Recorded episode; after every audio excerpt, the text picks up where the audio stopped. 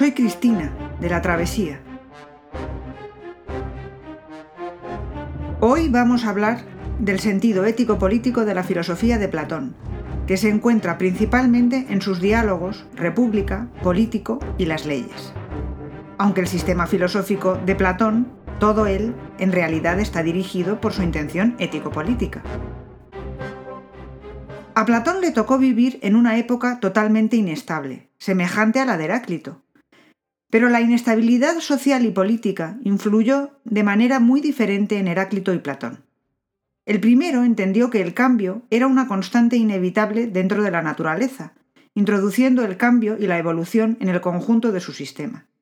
El segundo, por el contrario, soñó con construir un estado perfecto, que, una vez lograda la perfección, ya no cambiase nunca, porque pensaba que el cambio lleva a la degeneración y a la corrupción. Dice en las leyes, todo cambio, de cualquier índole que sea, salvo la transformación de una cosa vil, es el más grave de los traicioneros peligros que amenazan a un ser, ya sea un cambio de estación, del viento, del régimen del cuerpo o del carácter del alma. Platón era de familia aristocrática. La familia de su padre era de sangre real, que se remonta hasta Codrus, último de los reyes tribales de Ática, y la familia de su madre estaba vinculada a la de Solón, el legislador de Atenas. Su familia estuvo siempre muy relacionada con la política y ese fue siempre el interés principal del propio Platón, incluso tras decepcionarse con la realidad que le rodeaba. Platón vivió ya la decadencia de Atenas. La ciudad pierde la guerra contra Esparta. Hay epidemias, hambrunas y convulsiones políticas. El gobierno de los treinta tiranos instauró el terror. En él participaron dos tíos de Platón. Este periodo terminó con el restablecimiento de la democracia, y fue entonces cuando Sócrates fue juzgado y condenado a muerte. Platón abandonó Atenas y más tarde se enredó en las intrigas políticas tejidas en la corte de Dionisio el Viejo, tirano de Siracusa. Intentó llevar a la práctica algunas de sus ideas políticas y fracasó. Regresó a Atenas y fundó la Academia. Renuncia así a participar en política directamente, pero la Academia es su forma de educar y enseñar filosofía, así que también es su forma de hacer política.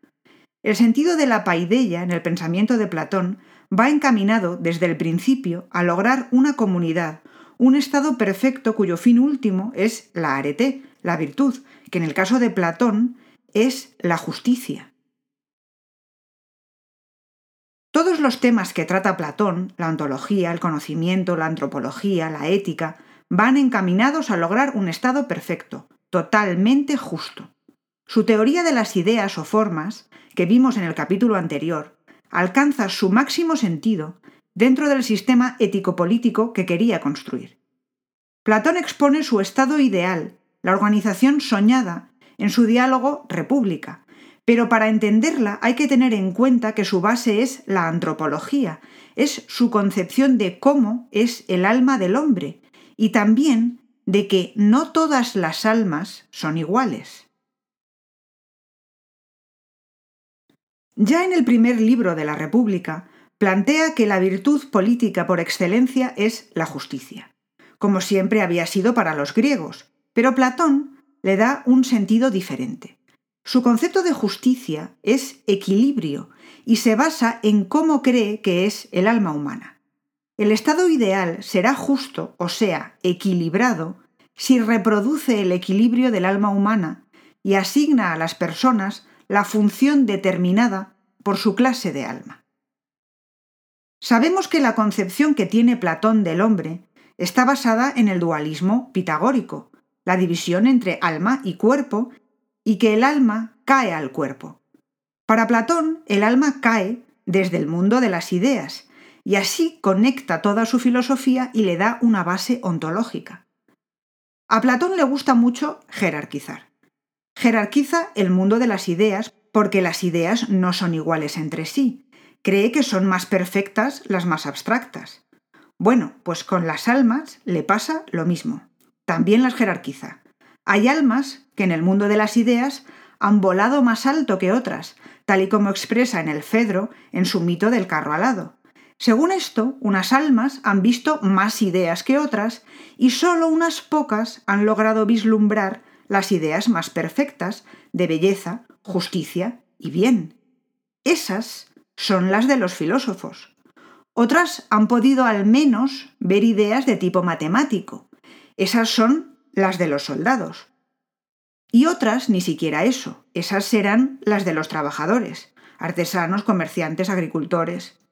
Esto pasa porque, a su vez, el alma tiene tres funciones, la racional, la irascible y la concupiscible, y según domine una de ellas en cada alma, así de alto habrá podido llegar en el mundo de las ideas.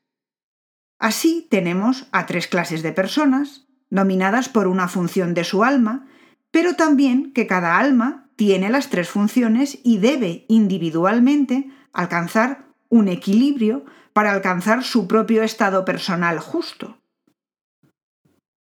Cada función tiene su propia virtud asociada. La racional, la sabiduría. La irascible, la fortaleza. Y la concupiscible, la templanza. Así, todo tiene su papel tanto en cada individuo como en el Estado que deberá organizarse de acuerdo a esta estructura para alcanzar su propio equilibrio y así la justicia. En la República es donde traslada, a través de lo que le hace decir a su personaje favorito, Sócrates, cómo podría ser o cómo debería intentar ser esta sociedad o ciudad ideal. Lo difícil, piensa enseguida Platón, es mantener la estabilidad social. De aquí que centre todo su interés en mantener el control de las tres clases de hombres. Y tomando como ejemplo la férrea disciplina de la ciudad de Esparta, la clase encargada de controlar la sociedad es la que a su vez tendrá que tener una educación más rígida y una entrega total a la vida de la comunidad. Esta clase es la encargada de la defensa, los guardianes, los soldados. Los guardianes tendrán que ser físicamente fuertes y rápidos y dotados de un espíritu altamente valeroso, pero tienen que comportarse de manera pacífica con sus conciudadanos. Tendrán que tener salud física y espíritu elevado. Vivirán en cuarteles, llamados stratópedon, que deben ser el mayor lugar para dirigir la defensa contra una agresión exterior y el control de la posible anarquía interna. Con su rebaño, cual perro pastor, pero fieros como lobos con los que vienen de fuera, nos dice en la República. Para conseguir esto, habrá que eliminar de su educación las tentaciones. No podrán tener propiedad privada. El Estado suministrará sus víveres y comerán en mesas comunes. No podrán tocar el oro ni la plata, ya sea en forma de adornos o incluso en vasos para la bebida. Platón es consciente de que el último reducto privado que puede llevar al egoísmo es la familia, y también hace proponer a Sócrates abolirla para los guardianes. La reproducción estará estrictamente controlada por los gobernantes para controlar la tasa de nacimientos, para asegurar la calidad de los nacidos y también para impedir que padres o madres sepan quiénes son sus hijos, estableciéndose así un verdadero sentido comunitario. La educación de los jóvenes debe basarse en las disciplinas tradicionales griegas, la gimnasia y la música. Está basada en los principios simbolizados por kalos, belleza, que viene a ser una asociación de valores estéticos que comportan una proporción. La excelencia de la forma y el contenido en el discurso y de la expresión musical y el ritmo y la gracia de la forma y el movimiento armoniza en su totalidad con una naturaleza en la que se ha establecido perfecta y verdaderamente la bondad de carácter. La ausencia de gracia, de ritmo y de armonía está casi unida a la bajeza de pensamiento y expresión y a la bajeza de carácter, mientras que su presencia acompaña a esa excelencia moral y autodominio del que ellas son la encarnación. De aquí la importancia decisiva de la educación en la poesía y la música. El ritmo y la armonía se introducen profundamente en lo más íntimo del alma y se hacen fuertes en ella, proporcionando esa gracia corporal y mental que sólo puede hallarse en quien ha recibido una educación adecuada, nos dice Platón en el libro segundo de la República. En la educación habrá leyendas, mitos, narraciones, pero controladas para no contar falsedades, como que los dioses puedan ser crueles y hacer el mal. Platón por eso detesta particularmente a Homero entre todos los poetas, que en sus historias incluye a unos dioses capaces de las cosas más terribles. Según Platón, hay que intentar siempre inculcar la verdad. Para ello, admite una pseudo-verdad en forma mítica, como la de los mitos inventados por él, que aunque en sí mismos son ficciones, encierran siempre un mensaje verdadero. Solo los gobernantes podrán utilizar esta pseudo-verdad, así como algunas veces el engaño, porque lo harán siempre por el bien de la comunidad. En la República, las palabras de Sócrates sobre la organización social no especifican cómo habrá surgido esta clase gobernante que vela permanentemente por el bien del Estado, pero es evidente que se trata de filósofos. Según Platón, la clase que tiene que gobernar ese Estado tiene que ser la mejor, así que es la de los sabios, los filósofos. Estos, según su propia definición, son los que aman el saber, pero de manera total, tienen que ser omnívoros con un apetito insaciable para conocerlo todo, nos dice en la República. El amante del saber de Platón es el que tiene un alma semejante a la de los dioses, y aquí inmediatamente enlaza con su teoría del conocimiento y su ontología. El alma que estando en la caverna se libera y sube con mucho esfuerzo para ver otra vez la luz, es la que está impulsada por Eros, y no puede vivir sin estar otra vez contemplando las ideas, sobre todo la idea del bien. En toda la filosofía de Platón, saber es recordar. Es esto lo que implica que las almas hayan visto las ideas antes de caer al cuerpo. Los filósofos son quienes tienen la necesidad de recordar el bien porque son quienes lo vislumbraron. Pero para poder llegar a recordar el bien, estas almas tienen que pasar por todos los niveles del conocimiento, el sensorial, las hipótesis matemáticas y por fin hacer dialéctica y llegar a recordar lo uno, eterno e inmutable. Así en el Fedón explica. Conocen pues los amantes del saber que cuando la filosofía se hace cargo de su alma, está sencillamente encadenada y apresada dentro del cuerpo, y obligada a examinar la realidad a través de éste como a través de una prisión. Lo que digo es que reconocen los amantes del saber que, al hacerse cargo la filosofía de su alma, que está en esa condición, la exhorta suavemente e intenta liberarla, mostrándole que el examen a través de los ojos está lleno de engaño, y de engaño también el de los oídos y el de todos los sentidos, persuadiéndola a prescindir de ellos en cuanto no les sean de uso forzoso, aconsejándole que se concentre consigo misma y se recoja, y que no confíe en ninguna otra cosa sino tan solo en sí misma, en lo que en ella por sí misma capte de lo real como algo que es en sí. Todo encaja en la filosofía de Platón.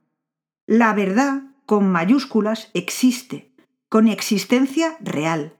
Los filósofos son aquellos cuyas almas han visto esa verdad y tienen eros, lo que es el amor platónico, necesidad física de saber, que es recordar lo que vieron. Su posición de sabios les hace ideales para ser los gobernantes. Ellos conocen lo que es mejor. Pero además como se transmite en el mito de la caverna, es que tienen la obligación de velar por el bien de los demás, de educarlos y guiarlos hacia esa verdad que ellos han logrado ver.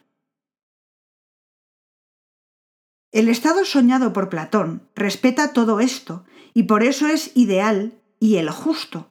También sabe que lo que describe en su república es eso, ideal.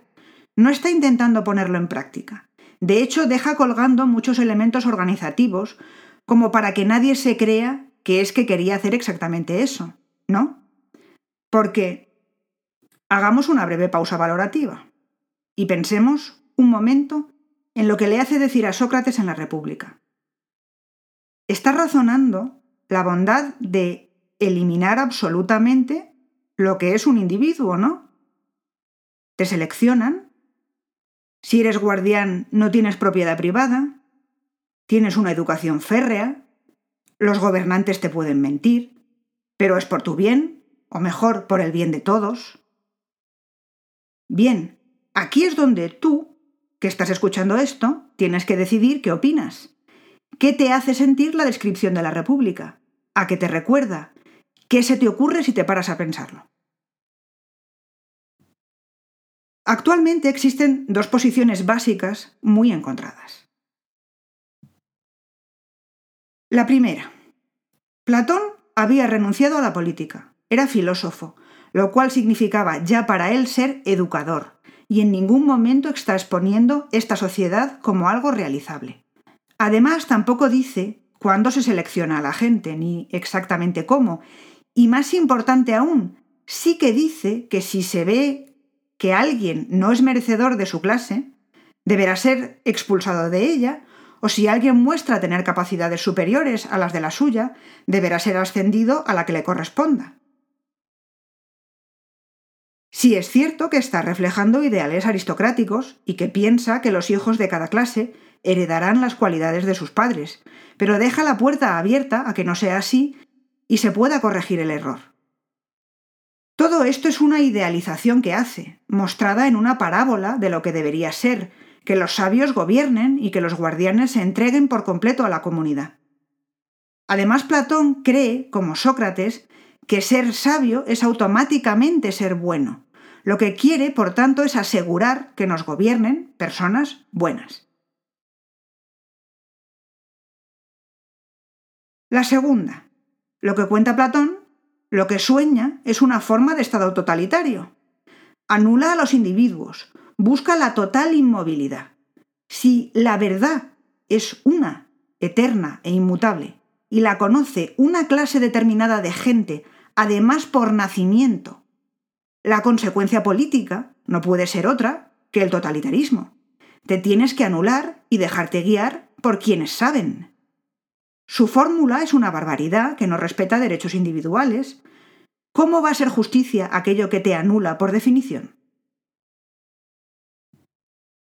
La opción 2, claro está, ha cobrado fuerza a partir del siglo XX, porque quien lea estos pasajes de Platón a partir de ese momento ve, casi sin poderlo remediar, ecos de los estados totalitarios de esa época.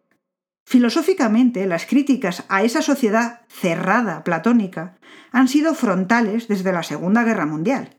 Karl Popper, en su Ciudad Abierta y sus enemigos, hace todos los paralelismos posibles entre el Estado platónico y los estados totalitarios. Teodor Adorno quiere huir de la dialéctica afirmativa de Platón porque esa línea filosófica es la que cree que nos ha hecho vulnerables al totalitarismo. Se pueden ver paralelismos con el 1984 de George Orwell, con la división en alfas, betas, gamas del mundo feliz de Huxley. Así Platón se convierte en quien soñó una distopía, pero siempre hay que dejar un pero. Eso es lo que se ve ahora. Es nuestro punto de vista, sabiendo lo que sabemos que ha pasado, comparando con lo que ya hemos visto. Él no lo había visto. Él estaba obsesionado con intentar evitar lo que había visto toda su vida en política, que era una constante degeneración del sistema, en el que cada cambio te hacía añorar el régimen anterior que antes denostabas. En su carta séptima, recordando sus experiencias negativas, tanto con el gobierno de los treinta tiranos como con la democracia posterior que condenó a Sócrates, Platón escribe Así que yo, que al comienzo me encontraba lleno de ímpetus para dedicarme a la política, al observar los acontecimientos y verlos todos zarandeados en todas direcciones por cualquier azar, acabé por sentir vértigos. Y, aunque no desistí de examinar cómo alguna vez podría mejorar algo en tales asuntos y en general en todo el sistema de gobierno, sin embargo, sí que desistí de aguardar una y otra vez un momento oportuno para actuar, concluyendo por considerar, respecto de todas las ciudades de ahora, que todas están mal gobernadas, pues en lo que toca a sus leyes, en general, se hallan irremediablemente mal, a no ser por una reforma extraordinaria en un momento de suerte. Me vi forzado a reconocer que, para elogio de la recta filosofía, de ella depende el conseguir una visión de todo lo justo, tanto en los asuntos políticos como en los privados. Por tanto, no cesará en sus desdichas el género humano hasta que el linaje de los que son recta y verdaderamente filósofos llegue a los cargos públicos, o bien que el de los que tienen el poder en las ciudades, por algún especial favor divino, lleguen a filosofar de verdad. Él mismo, en la República, expresa que su propia idealización no permanecería estática, que irremediablemente habría algún error que desencadenaría un proceso degenerativo del sistema. La siguiente generación de gobernantes ya no sería tan sabia ni tan buena. Los guardianes ya no serían tan valientes ni tan altruistas, y así todo empezaría a desvanecerse. En su vejez, en las leyes, a lo que se dedica es precisamente a enumerar, basándose en su propia experiencia, además de en sus conocimientos de la historia de Atenas, una larga cadena degenerativa de gobiernos que se suceden. Aquí realmente aparece como uno de los primeros teóricos sociales, ya que tuvo importantes intuiciones sociológicas. Cree que la sociedad tuvo unos comienzos primitivos y que la economía era importante dentro de las sociedades. También que se producen revoluciones cuando la élite gobernante se desune. Su cadena de formas decadentes de Estado es la siguiente. Primero tenemos la timocracia, o gobierno de los ambiciosos que solo aman la riqueza. Es el dinero el que origina la inestabilidad en la clase dirigente, que por su ambición se desune. De aquí se pasa a la oligarquía. En este gobierno los ricos impiden que ocupen cargos públicos los que no alcancen la suma estipulada de dinero, y esto conlleva un estado de guerra civil entre ricos y pobres. Así es como se llega a la democracia, gobierno en el que triunfan los pobres, asesinando a unos, desterrando a otros, y comparten con el resto los derechos de la ciudadanía, y de las funciones públicas, sobre una base de igualdad. De aquí se pasa a la tiranía, debido a que un jefe popular explota el antagonismo entre pobres y ricos y forma un ejército privado para su defensa. Con la tiranía, la sociedad alcanza la forma estatal más abyecta. Y sin embargo, no puede dejar de soñar con un ideal que para nosotros va cargado de censura a la libertad individual. Dice, el poeta no podrá componer nada que contradiga lo que la ciudad considera legal, justo, bello o bueno. Una vez escrito su poema, no podrá darlo a conocer a ningún particular, antes de haber sido leído y aprobado por los jueces que para ello hubieran designado los guardianes de las leyes, y aquel al que escogimos como director de educación. En política, a pesar de los años, Platón no abandona nunca su sueño, ese que acompaña a su verdad es una, eterna e inmutable. Y sin embargo, una cosa muy curiosa de Platón es que él, personalmente, no fue tan estático como podría parecer. A diferencia de muchos otros filósofos, dejó que sus alumnos no solo discutieran con él, sino que alguno, es decir, Aristóteles, acabara por convencerle de que debía revisar su pensamiento. Lo hizo en sus diálogos críticos, en el próximo capítulo examinaremos esto, así como otra gran virtud de Platón, su capacidad de ver problemas filosóficos, verlos y expresarlos como ningún otro.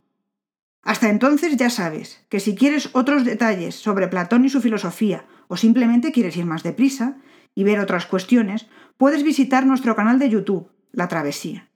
Además, tanto si quieres colaborar para mantener este contenido gratuito, como si quieres resolver dudas y obtener más contenido adicional, puedes visitarnos en Patreon.